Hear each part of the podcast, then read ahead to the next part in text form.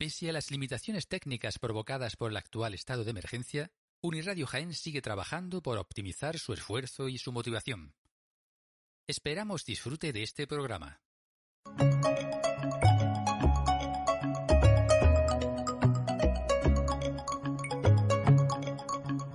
Habitando el vacío.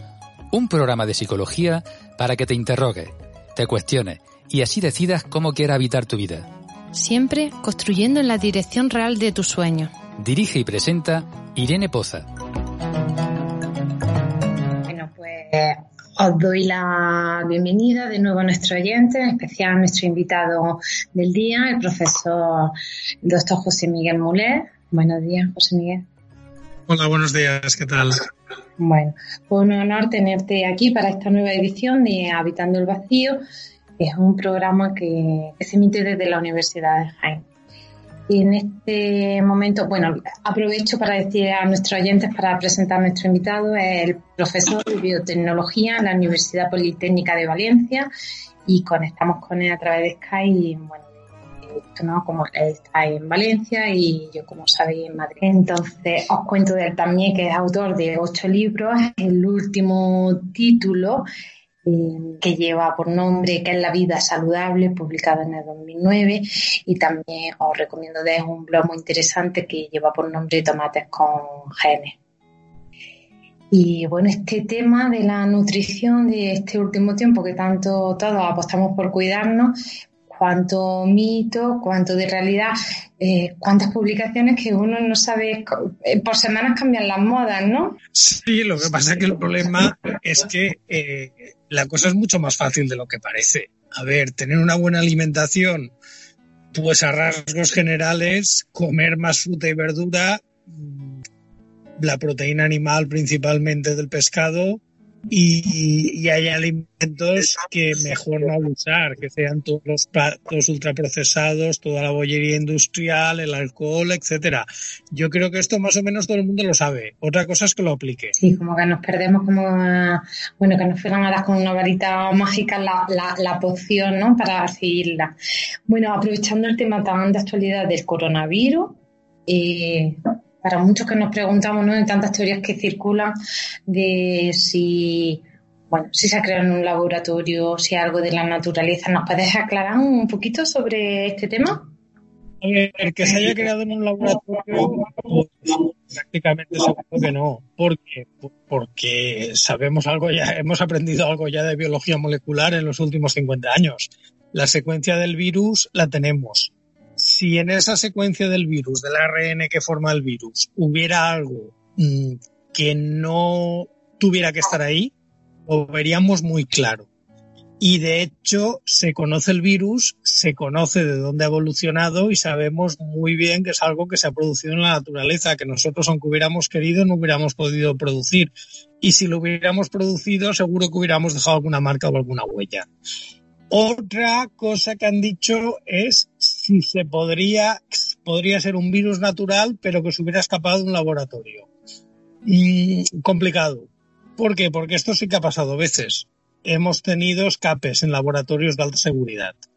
Hay un laboratorio de alta seguridad en Wuhan, pero claro, el laboratorio está en Wuhan porque esa zona es donde más infecciones víricas se producen por cuestión del clima cuestión de las costumbres de la gente, etcétera. Cuando se ha producido un escape de un laboratorio, insisto, han habido varios, eh, ¿qué pasa? Pues que se ha contenido rápido. ¿Por qué? Pues porque los propios del laboratorio se han dado cuenta del escape y a tiempo cero han puesto en marcha las medidas de contención. Claro, aquí, si se hubieran puesto a tiempo cero en marcha las medidas de contención, el virus no hubiera salido de Wuhan. El problema es que, es que el virus empezó a propagarse, empezó a contagiarse y cuando nos dimos cuenta ya se había extendido por medio mundo. Por eso se ha provocado la pandemia. O sea que si se hubiera salido, escapado de un laboratorio, mm, ni nos hubiéramos enterado en España. Bueno, pues muchísimas gracias por esta actualidad, ¿no? Sobre todo para mm, bueno, tener más conocimiento y conciencia de, bueno, todas estas conspiraciones que también nos aumenta el miedo, ¿cómo no? Bueno, aprovecho sobre, ¿no? Introducir este cuidado que a veces bueno, que todos perseguimos cada vez más. Y Normalmente, no siempre, está como asociado también, bueno, el cuidado ecológico a través también, ¿no? De la alimentación y hacemos, bueno, cuestiones paradójicas, ¿no? Porque por un lado, por ejemplo, el tema del agua mineral o el agua embotellada, por un lado bebemos agua embotellada y por otro lado estamos produciendo plástico. ¿Qué hay de real que sea eh, mejor, ¿no? El agua embotellada o qué aconsejas? En los países occidentales, entre ellos, el agua tiene una calidad de sobra por lo tanto, el agua que sale por el grifo es suficientemente buena. Que no te gusta el sabor porque tiene cloro y tal. Bueno, perfecto. Pero tampoco es problema. Tampoco es problema porque la puedes dejar en la nevera destapada y se va el sabor a cloro. Pero comprar agua embotellada viviendo en España, en principio desde el punto de vista salud no está justificado. Que lo quieres hacer porque te gusta el sabor o por lo que sea, vale, pero beber agua del grifo es suficientemente sano y no provoca ninguna enfermedad. Bueno, pues muchas gracias ¿no? por esta aclaración, porque es verdad, cuando viajamos a esos países ¿no? orientales, como, no beba agua, de, solo embotellada, ¿no? Por no... Pero es que ahí está justificado. No tienes el estómago preparado para aguantar la microbiota que tiene ese agua la gente de allí la puede beber porque ya está acostumbrada, pero tú como bebas agua del grifo en un país, digamos, fuera del ámbito occidental, pues te vas a pasar las vacaciones con diarrea, es lo que hay, no hay otra. Eh, luego hay otra cosa del agua embotellada. Si tú calculas cuánto te cuesta un vaso de agua del grifo y un vaso de agua embotellada, estás pagando como mil veces más. Pero bueno, al final es tu dinero. Sí. Y bueno, y los filtros estos que ahora se ponen igual en los grifos son, o sea, tienen su ah, Los filtros sí que le quitan el sabor, le pueden quitar la dureza, depende del tipo de filtro, no todos son iguales.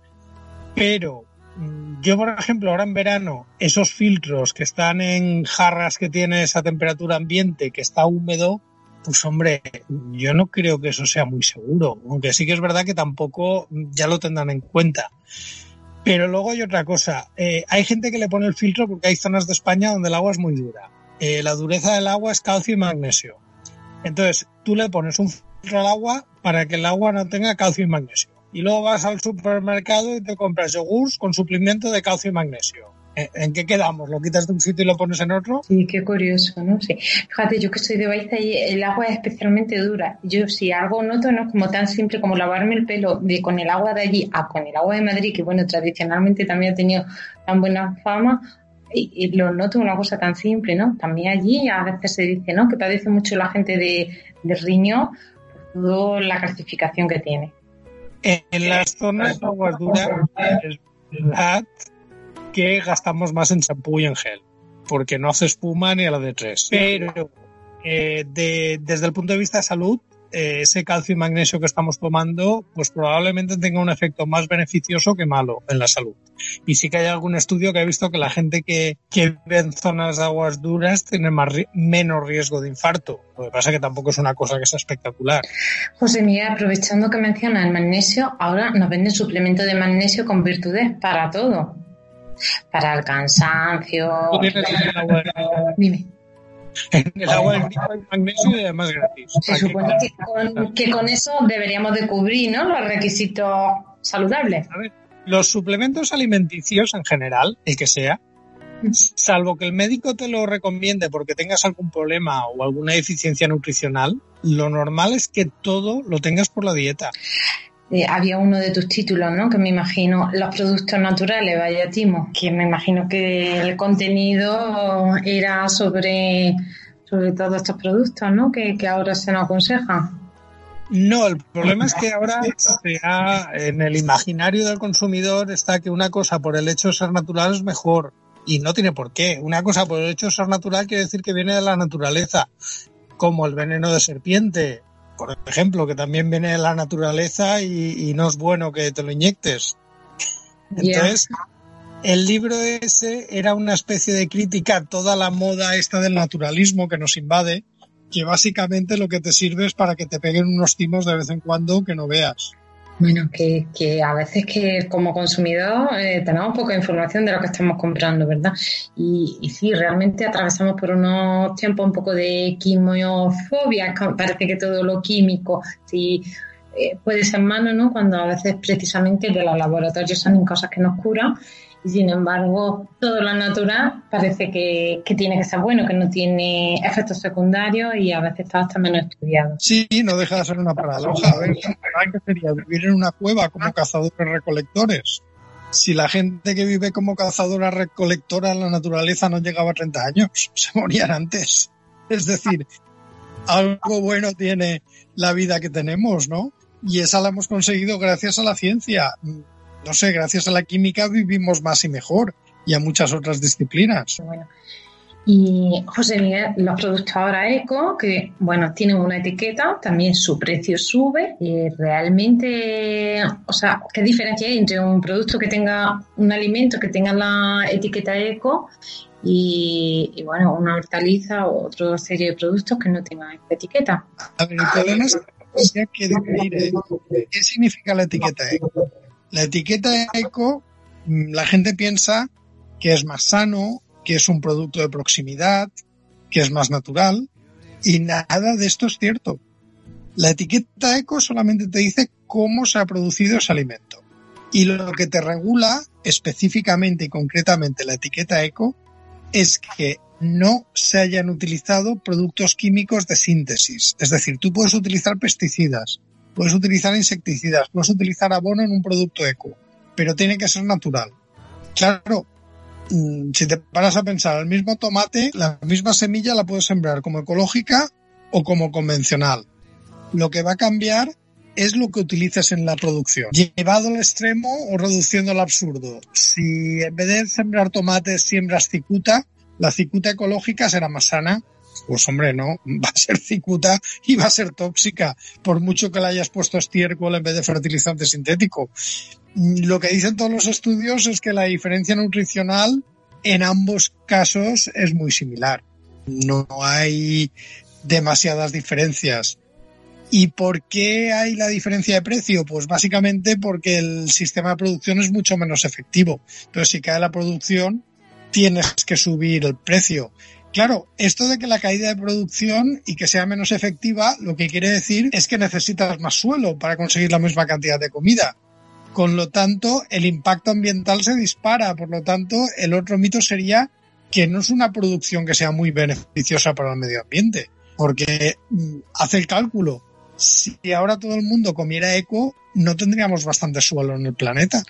Bueno, esto del sentido común que se nos pierde en algunas ocasiones detrás de algunos ideales, ¿no? Idealizaciones.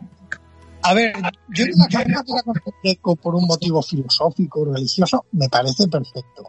Lo que no veo bien es la publicidad que están haciendo de que el que no come eco se está envenenando.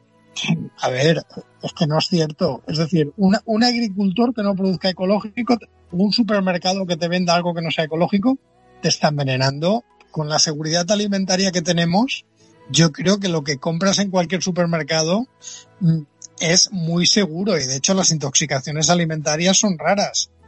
Y, además es que hay una paradoja. No sé si nos están envenenando, lo están haciendo de pena porque cada vez vivimos más años. Sí, es que, bueno, se le atribuye a todas las nuevas enfermedades, tal vez, ¿no? Como, bueno, nuevas no, pero sí que, están en unos índices muy altos, como el cáncer, se asocia eh, bueno, a la alimentación, ¿no? Se le da como ese poder a la alimentación que, que claro, desde ahí como no, bueno, poner la mirada hacia ahí. Pues realmente cáncer relacionado con la alimentación muy poco. Ay, mira. Otra cosa. Primera, no hay nada que nos esté envenenando, es decir, ningún alimento eh, o ningún pesticida que esté haciendo que produzcan más cánceres sí que hay algunas dietas que pueden tener influencia en determinados tipos de cáncer. Por ejemplo, una dieta rica en carnes puede favorecer el cáncer colorectal. Eh, sí que hay alimentos muy concretos, por ejemplo, las patatas muy churruscadas, muy quemadas, tienen acrilamida, que es un cancerígeno bastante potente. Por eso se recomienda que las patatas, el pan tostado, no esté negro. pero, pero poco más. Mm, también hay alguna cosa puntual, algún alimento puntual. Si miras la lista de productos cancerígenos, sí que es verdad que pone los derivados cárnicos, el embutido, el jamón y todo esto como cancerígenos, pero es por lo que te he dicho el cáncer colorectal. Pero en general el problema no es tanto alimentos en concreto, sino que tenemos malas dietas, que cada vez comemos más grasa, más azúcares, y el problema no es el cáncer, el problema básicamente es la diabetes y los accidentes cardiovasculares, que es lo que la gente debería preocuparse más. Y lo que igual sí que se puede corregir más fácilmente a través de la dieta. Comiendo más fruta y verdura, lo que te he dicho al principio. Claro, sí, mira. Si es que la receta es fácil. Es como simple, volver a una alimentación ¿no? más simple, menos elaborada. Hombre, en España teníamos una mejor alimentación que el resto. Y de hecho eso se notaba porque somos, detrás de Japón, el país con más esperanza de vida. Porque no comíamos mal. El problema es que ahora ya estamos abandonando pues todas las verduras y ensaladas que tradicionalmente hemos comido y sobre todo el pescado que comíamos. Éramos el país, después de Japón, que más pescado comía del mundo. Curiosamente, Japón, el país con más esperanza de vida, el segundo España. Mira, bueno, qué interesante este dato que no No estoy diciendo que comer pescado alargue la vida, sino que es un factor entre los muchos. Que, que van sumando, un factor que suma. Y bueno, al hilo de esto, eh, también están como muy malditos mm, todos estos productos blancos, que dices la sal, la leche, ¿no? los lácteos y el azúcar. ¿Qué, qué nos No te he escuchado. A ver, Que ya estaríamos todos muertos. Sí, ¿no? Porque de esto hay... A ver, ¿alguien que nos está escuchando? ¿Alguien ha comido sal alguna vez? Azúcar, harina. Es decir, ahora la moda es que los alimentos cuanto más normales y más típicos, peores son. A ver, a ver. Sí que es verdad que no conviene abusar del azúcar. Sí que es verdad que no conviene abusar de la sal ni de la harina. Pero de ahí a decir que son venenos hay un trecho. Es decir, que quieras decir que hay alimentos que quizás estamos abusando últimamente pero de ahí a llamarlos venenos yo creo que es cuanto menos frívolo. Claro, hay gente que simplemente apoya el hecho de no toméis gluten, gluten, no toméis lácteos, ¿no? Y es como desinflamatorio, que, que adelgaza. Bueno, son productos un poco milenarios que hemos tenido siempre en la cultura y que nos alimentan. Yo, por ejemplo, te contaba antes que con el trigo se me, se me produce como una dualidad, ¿no? Porque vengo como de una familia donde el trigo nada de comer, ¿no? De panadero, y ahora es como, eh, aunque no se celíaco, aunque no tenga una intolerancia, el trigo está muy desaconsejado. Y hay detrás de esto. Pero ojo, esto es complicado para la gente que está de celiaquía o de una enfermedad inflamatoria para gente que no tenga ningún diagnóstico no tiene ningún problema en comer trigo y es lo mismo de la leche. La leche está desaconsejada para la gente que tiene intolerancia a la lactosa. Por lo tanto, mm, es decir, el problema es que la gente se está autodiagnosticando y está tomando cosas que igual no tienen nada que ver o se está haciendo unos diagnósticos, haciendo unos cambios en dieta porque quieren, pero no porque realmente lo necesita y no porque eso vaya a ser mejor para su salud. Digamos entonces, o sea, el trigo de ahora que consumimos está tan alejado del trigo, ¿no? Que podía consumir en la época de mi abuelo y no sé, ¿hay algo detrás de esto o sin embargo estamos hablando de algo que está mucho más cercano de lo que creemos? A ver, a ver. trigo hay continuamente el cambio de variedad. Sí que es verdad que las variedades actuales tienen más gluten que las antiguas. ¿Por qué? Pues porque se amasaba mejor. El pan salía más bueno, más esponjoso y la gente lo compraba. Y por eso se seleccionaron variedades con más gluten, que eran variedades que panificaban mucho mejor y el pan salía mucho más bueno. Eh, claro, si hay gente que tiene eh, intolerancia al gluten o tiene intolerancia no celíaca o tiene celiaquía, pues obviamente ese pan le sienta fatal. Lógico. Pero, pero, aquí se está haciendo un marketing un poco raro. Se está diciendo que hay que volver a las variedades tradicionales, a las variedades de secano, a las primeras. Esas variedades antiguas dejaron de utilizarse porque la gente no las juntaba, porque estaba más bueno el pan blanco que se hace ahora. Y según las variedades tienen gluten. Es decir, tienen menos gluten, pero también tienes gluten. No quiere decir que un celíaco que se coma esas variedades va a tener los mismos problemas. Por lo tanto, no solucionan nada. Son una cuestión de moda.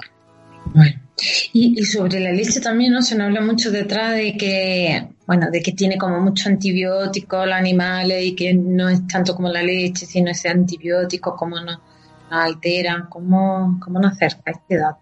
A ver, la leche no puede tener antibióticos, porque si antibióticos no te la es una cosa que está muy controlada, o sea que eso es mito. no te he escuchado la última vez, que de vez en cuando se nos va la, las últimas palabras, no te he escuchado. Que has dicho que de hecho... La leche no puede tener antibióticos. Si tuviera antibióticos no se podría vender, porque eso está muy controlado. Entonces, por lo tanto, decir que con la leche estamos tomando antibióticos no es cierto. Porque cuando se le pone antibióticos a un animal hay que pasar una cuarentena hasta que lo elimine. No se puede utilizar nada de Bueno, de información.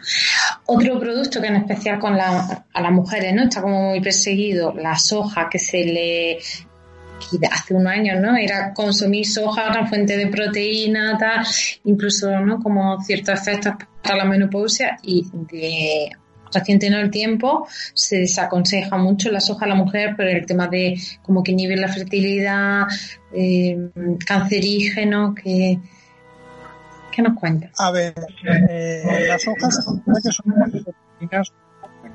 Lo que pasa es que la soja es rica en unos compuestos que son fitoestrógenos, que son compuestos que se parecen a los estrógenos y pueden tener una acción hormonal. Entonces, por un tema de precaución, más que de que sea un peligro real, pero por si acaso, cuando una persona está en tratamiento por cáncer de mama, se le suprime la soja. Ese es el único efecto que tiene. Tampoco sería recomendable consumir muchas hojas, sobre todo muchos brotes crudos, pues por ejemplo en adolescentes que están en la pubertad, por el hecho de que tiene compuestos que pueden tener una acción hormonal. Pero salvo esos casos, en principio es un alimento seguro. También es verdad que hay mucha tontería. Ahora está de moda el tema de los, eh, eh, ¿cómo se llama esto? El plástico que tiene la molécula esta. Em, los parabenos son en los champús, pero hay otra molécula que está en los plásticos, los disruptores endocrinos. Sí, ¿no? Que por eso se nos aconseja tanto, ¿no? Que no eh, envasemos la en envase de plástico si utilizamos cristal, ¿no? ¿Te refieres a esto? Ya te digo yo que esto es tontería. ¿Por qué es tontería? A ver, sí que es verdad que hay plásticos que tienen moléculas como el bisfenol A que pueden tener cierta migración y tener cierto efecto estrogénico. Pero si tú calculas la cantidad a la que estás expuesto por haber puesto una comida en la fiambrera con la cantidad que tomas cuando metes un brote de soja en la ensalada, es que es de risa. Es decir, este es el chocolate del loro. Y se están diciendo unas tonterías sobre los plásticos, sobre los químicos ambientales y tal, que es que no hay por dónde cogerlo. Es decir, mm, el problema es que, claro, como si utilizan la palabra sintético, parece que sea peor, pues a partir de ahí. Ya vamos como asustados, ¿no? Con, con aquel producto.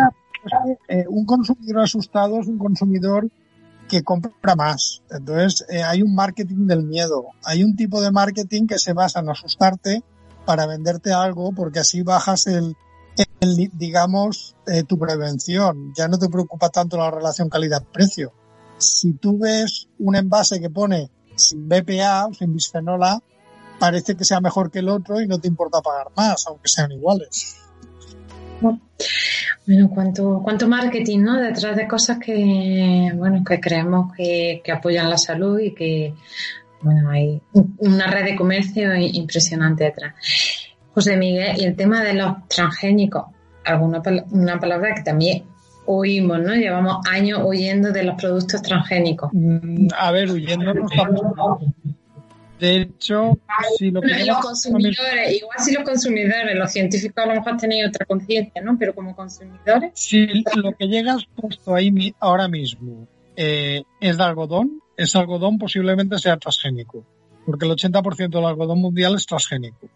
Los billetes de euro mismos se hacen con algodón transgénico. Y sí que es verdad que en Europa solamente estamos sembrando una variedad de maíz, pero estamos importando más de 100 variedades diferentes de algodón, de colza, de soja, de maíz, de remolacha. ahora mismo todo el ganado europeo, es decir, toda la carne que comemos, ya sea de cerdo, de ternera, de cordero, se ha alimentado con pienso que se ha hecho a partir de maíz y soja transgénica.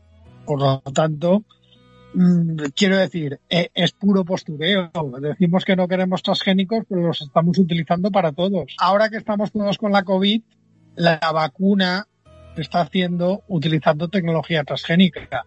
Cuando salga la vacuna, ¿tú crees que alguien va a renunciar a ella porque es transgénica? Ya ves, se fijó que no. Por eso te digo que yo creo que todo el tema del rechazo a los transgénicos es un postureo absoluto y que la gente realmente no sabe lo que está diciendo, porque yo no veo que nadie rechace utilizar transgénicos. Claro. Bueno, tampoco diría yo que la persona como de a pie tenga conciencia que el transgénico está en estos ejemplos que acaba de decir, no en el billete, en bueno, en la ropa interior. Ah, hay una cosa que hago yo cuando doy una charla. En Europa tenemos una ley muy restrictiva que obliga a etiquetar cualquier alimento que contenga más de un 0,9% de transgénicos en su composición. Eso quiere decir que si tú compras lo que sea y tiene, por ejemplo, maíz transgénico, en la etiqueta tiene que poner contiene maíz procedente de organismos genéticamente modificados o contiene maíz transgénico. Y esa ley es de obligado cumplimiento y se hacen análisis para ver que se siga y análisis que cuestan mucho dinero. ¿Cuánta gente cuando va al supermercado mira, busca esto en la etiqueta. Bueno, que creo que ni se nos ocurre, o sea, no tenemos como esa información, ¿no? Para afinar tantísimo. Va a costar millones de poner esta etiqueta. Y lo ponen, yo sé porque yo cuando voy al supermercado la miro y tengo localizados tres o cuatro productos que la ponen, harina de maíz principalmente, no voy a decir la marca porque luego no dirán que quiero hacer publicidad, pero hay una marca en concreto que sí que lo pone yo esa marca la veo en el lineal del supermercado y no veo que se venda menos que las otras. O sea que la mm. gente la sigue comprando. Y yo estoy convencido que la gente que la compra ni se ha dado cuenta. Fijo, sí, estaría contigo yo en eso. Sí.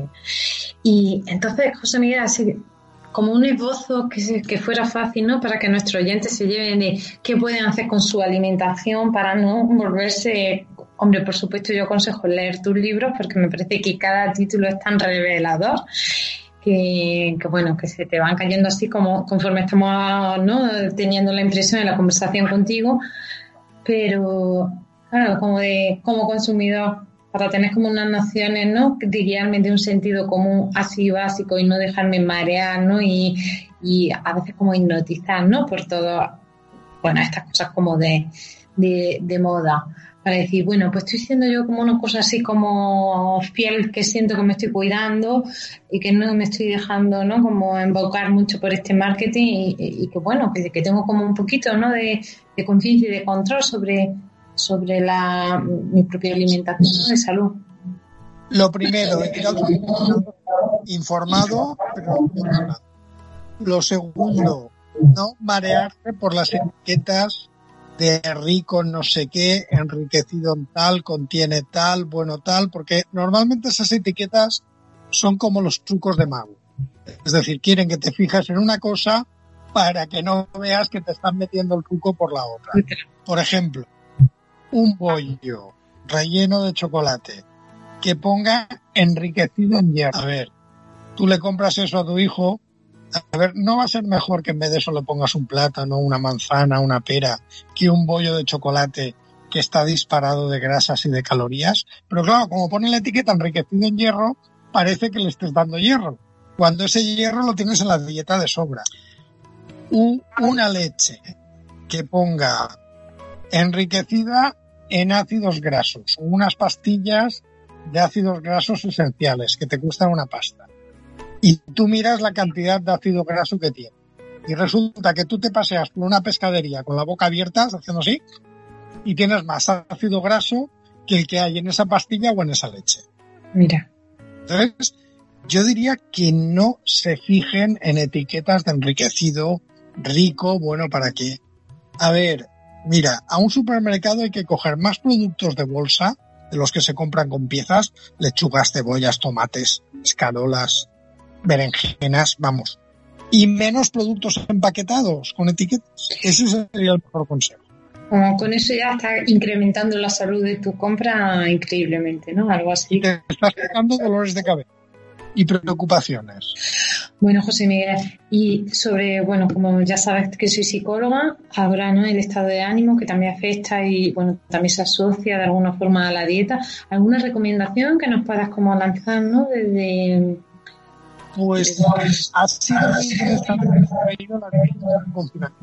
la, primeras semanas, que digamos fue el miedo, eh, fue papel higiénico y pollo. Es decir, lo, que se considera las necesidades primarias básicas, que por cierto no sé la gente que habrá hecho con tanto papel higiénico. Yo creo que habrán hecho manualidades, una cosa así, porque yo creo que en casa ya no cabe. Pero bueno, eh, cuando ya pasó el miedo, cuando ya pasó el golpe de miedo, lo que hubo fue un cambio. El miedo de perder eh, la sociedad del bienestar, lo del papel higiénico, yo digo, aquí también se ha visto el carácter a cada uno, ¿no? Los que tenían miedo a perder como el bienestar a por el papel higiénico.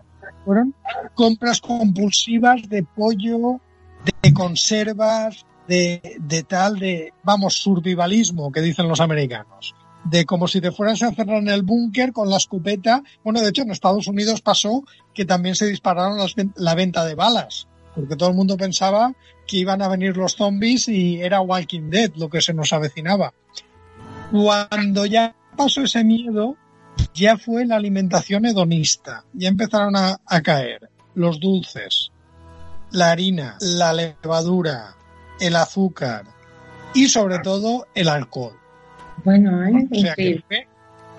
fatal para la salud, porque la gente empezó, digamos, a darse homenajes, a comer más de lo que tocaba y a beber. Como si fuera nuestro último día de vida. la siguiente fase será la del ligerito, ligerito, que no me entra el pantalón. Sí, sí, ¿no? A, mí me llevan diciendo todo el rato, los psicólogos veréis todo el trabajo que voy a tener. Digo, yo no sé los psicólogos, pero los nutricionistas, sí, porque todo esto nos está alejando del objetivo cuerpo de, típico de verano que tenemos. Pues sí, la verdad es que sí. La verdad es que había que haber mantenido una dieta parecida pero eso parece ser que no lo ha hecho casi nada. No, sí, parece que. Y bueno, ¿no? Que a veces podríamos tal vez haber aprovechado el tiempo que teníamos entre comillas, también hay mucho que decir sobre el tiempo que hemos tenido, porque las jornadas de golpe se, se volvieron como de, de, 24 horas, ¿no? y sin embargo, bueno, sí, como el placer, ¿no? Que también de alguna forma no, bueno, no aleja de tener contacto con el miedo. José Miguel, y últimamente, así como en tu trabajo en la universidad, ¿cuáles son como los proyectos que, ¿no? en, los que estás, como por saber como de tu actualidad? Pues yo, lo que pasa es pues, más bien un hobby es científica, pero mi trabajo no se parece mucho a esto. Yo trabajo desarrollando plantas tolerantes a sequía y a frío y en eso estamos. Veremos cómo nos afecta el COVID a nivel de recortes porque ahora estamos esperando que se resuelvan proyectos y todo esto, y quizás el golpe fuerte no sea este, sino que vendrá dentro de unos meses.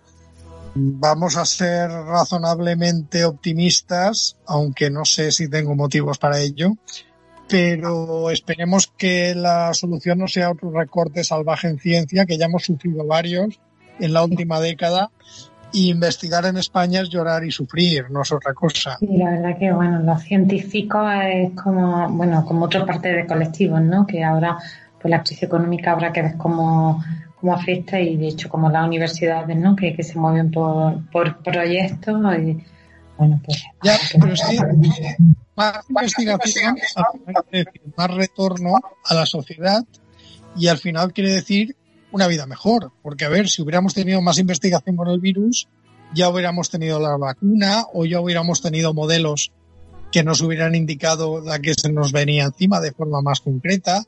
Al final es que de la ciencia nos beneficiamos todos. Bueno, mm, sí, por supuesto, o sea, es que es que increíble, ¿no? Pero bueno, no sé si en España en general, pero creo ¿no? que más en España el mundo de la investigación a veces está ahí un poco... Bueno, en España, tú miras el porcentaje del PIB de investigación y estamos en el vagón de cola del mundo occidental. Digamos que somos los peores. Y, y esto se nota, se nota porque por la fuga de cerebros que tenemos. todo el mundo está lleno de científicos españoles, menos en España, que el porcentaje de científicos respecto al porcentaje de la población es de los más bajos del mundo.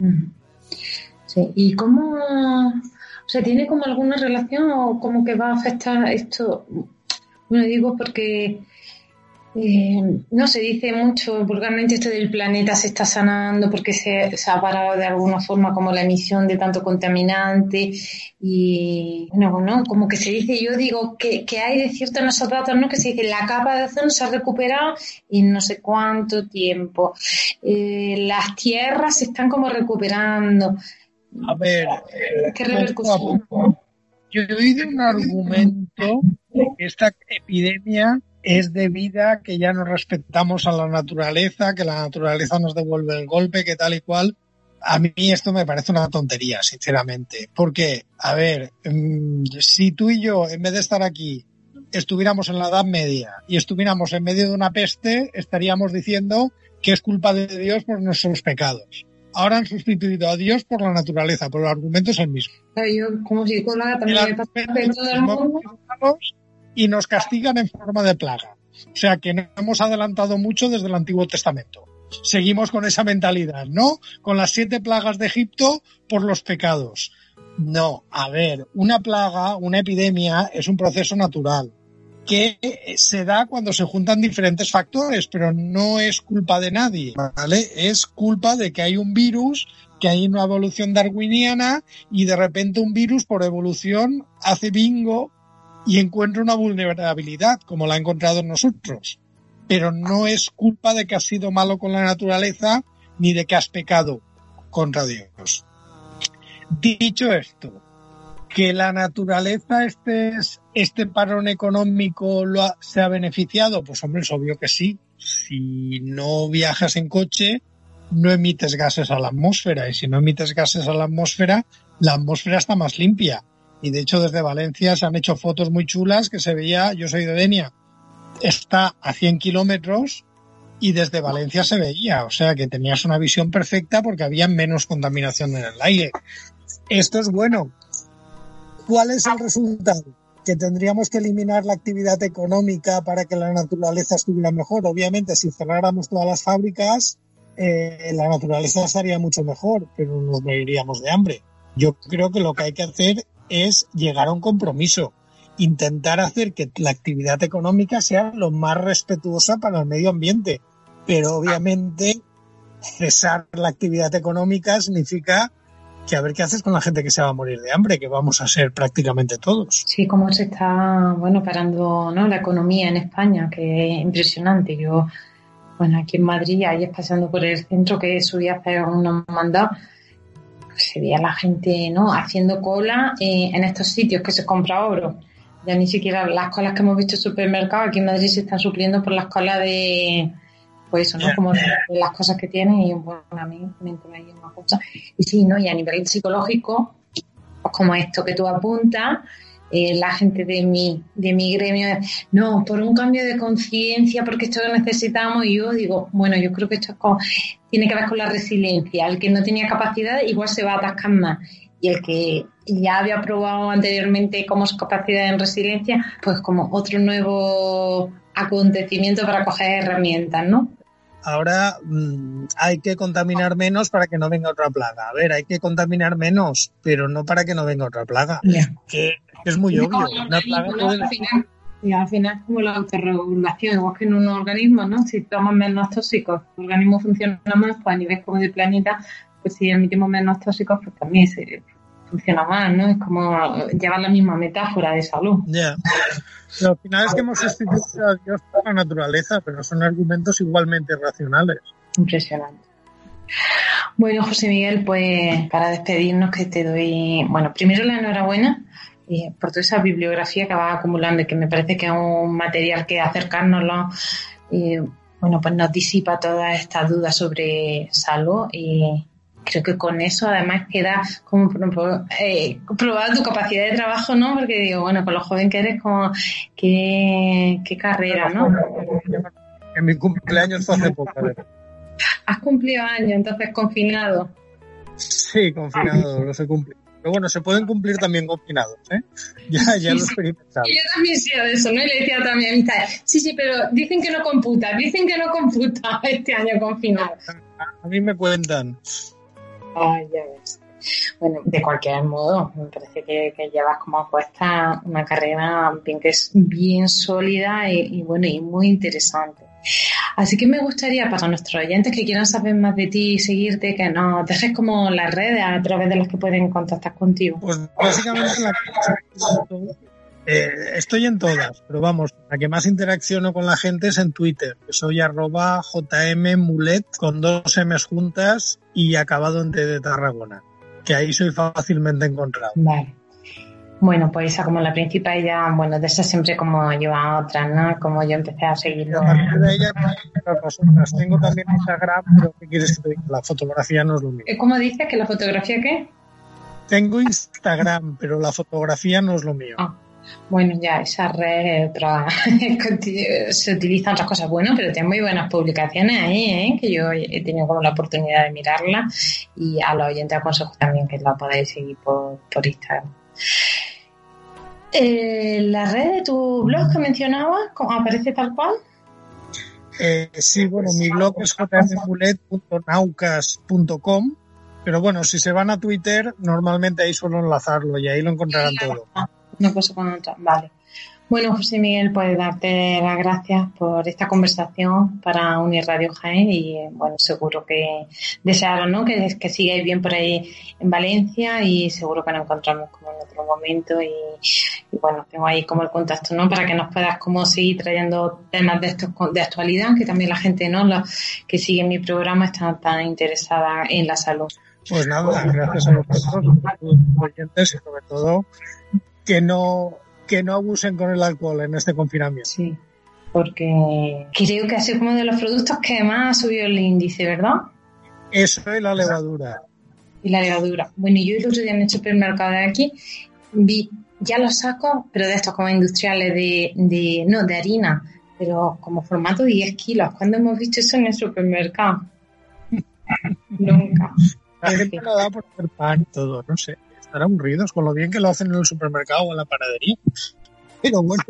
Sí, bueno, también por esta cosa a veces como de entretener a los niños. ¿De qué me pongo hacer con mi hijo? No, pues a cocinar algo, así. Bueno, pues un beso y aquí nos despedimos y a los oyentes que tengáis muy buena semana. En otra siguiente jueves nos volvemos a encontrar.